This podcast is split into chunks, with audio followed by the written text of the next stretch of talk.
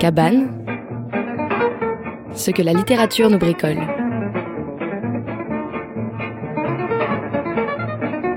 Votre chronique littéraire par Elodie Karaki. Dans la cabane de Comète et Perdrix de Marie Cosnet. Dans Comète et Perdrix, Marie Cosnet s'empare en écrivain d'un fait divers édifiant.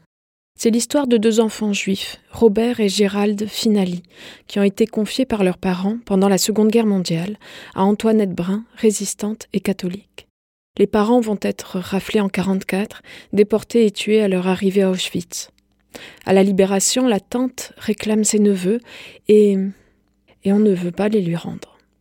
Des poursuites judiciaires sont engagées, notamment contre euh, Antoinette Brun, qui, le temps de son pourvoi en cassation, demande à ce qu'on cache les deux frères, à ce qu'on les emmène loin, jusqu'au Pays basque, jusqu'à la frontière espagnole. Pourquoi? Eh bien, c'est incompréhensible, mais on essaye quand même de comprendre. En fait, les enfants ont été sauvés et baptisés, et il n'est donc pas question euh, de les envoyer en Israël pour qu'ils deviennent, je cite, des casseurs de cailloux. Cette affaire d'antisémitisme va, entre 1945 et 1953, devenir une affaire d'État, va prendre une dimension internationale incroyable, allant jusqu'à impliquer non seulement l'Église de France, mais le dictateur espagnol Franco et le Vatican. Pour Marie Cosnet, il s'agit d'écrire le scandale qui n'en finit pas, au fil de l'enquête, d'être de plus en plus scandaleux. Comment un accueil, un sauvetage peut virer à l'enlèvement, à un tel renversement de valeurs pourquoi sauver des enfants juifs de l'extermination nazie puis vouloir les sauver de leur propre religion? Très vite, à la lecture, on sent une électricité dans la langue, quelque chose du court-circuit. On lit une page, on se dit que ce n'est pas possible, on la relit, on lit celle d'après, on la relit. On a peur de ce que ça veut dire. Parce que ça veut dire quelque chose, ça ne veut pas rien dire. Marie Cosnet le sait. Et cette écriture de court-circuit, vient sans nul doute du fait que cette histoire ne finit jamais, qu'elle ne laisse aucun répit. C'est dit à plusieurs reprises quand l'auteur reprend son souffle à la fin d'un chapitre, se désolant que ça ne soit toujours pas fini cette histoire. Et on repense au nom des deux garçons, leur vrai nom, parce que la clandestinité leur en a inventé quelques-uns entre 41 et 53.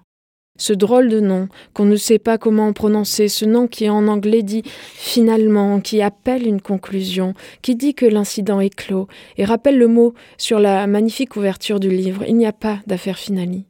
Alors que tout le temps, ça recommence cette histoire, ce n'est jamais finalement. Marie Cosnet plonge précisément là-dedans. Qu'est-ce que fait la littérature face à ce qui ne semble jamais finir? La guerre n'est pas loin, et on comprendra que les comètes du titre sont le nom d'un réseau, et la perdrix le nom d'un rocher sur le chemin du passage de la frontière. Mais là, on est en 1953, et c'est bien là ce qui cloche. Marie Cosnet le dit tout de suite. Des enfants juifs sont cachés, exfiltrés le long de la Bidassoa, et passent la frontière en secret sous bonne garde au Pays basque en février 1953. Ah, la grande histoire, quand tu t'en mêles les pinceaux. Et là, on voit un champ électrique qu'il est inquiétant de traverser. Il y a des ramifications avec 40, avec d'autres passages de frontières, avec les héros et les salauds de ce temps-là, avec des rumeurs qui ont 60 ans, et des hommes à l'identité trouble, comme ce Joseph ou José Susperigui, alias Tomo, alias Del Campo, mais on n'est pas sûr. C'est lui qui va faire passer la frontière aux enfants, et c'est peut-être lui qui, pendant la guerre, dépouillait les gens qu'il faisait passer en Espagne. Encore l'antisémitisme. Marie Cosnet avance. Elle passe en revue les protagonistes de cette histoire Antoinette Brun, Antonine, Moïse Keller, Maurice Garçon, les abbés basques, le cardinal Gerlier. S'ils auront chacun leur version de l'histoire, ils cultiveront tous une même exaltation. L'exaltation, dans cette histoire, est ce qu'il y a de mieux partagé, nous dit l'auteur. 1941, on est courageusement au-dessus des lois, et dix ans plus tard, on n'a pas quitté le dessus écrit-elle encore. Le livre commence et se termine sur mars 2020. Mars 2020, c'est une fermeture, celle de la frontière à côté de laquelle Marie Cosnet se retrouve confinée, frontière qui continue à être franchie par les migrants. Et mars 2020, c'est une ouverture, la brève ouverture des archives du Vatican concernant le pontificat de Pie XII. Des historiens, dont le travail a été interrompu par la pandémie, ont tout de même commencé à lire, et ce n'est pas reluisant. Il est question notamment de l'affaire Finali Et ça se recoupe. Les enfants auront été bien silencieux dans cette histoire. On ne les entend presque jamais. On se rend compte que nous n'avons cessé de nous les représenter à partir de la première image qui nous est donnée d'eux, celle du passage de la frontière espagnole, dans la montagne, où ils pleurent de fatigue et de froid.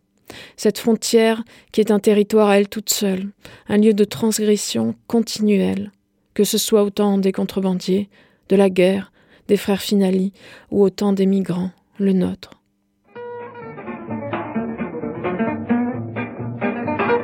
Comète et perdrix de Marie Cosnet aux éditions de l'Ogre. Cabane. Ce que la littérature nous bricole. Votre chronique littéraire par Elodie Karaki.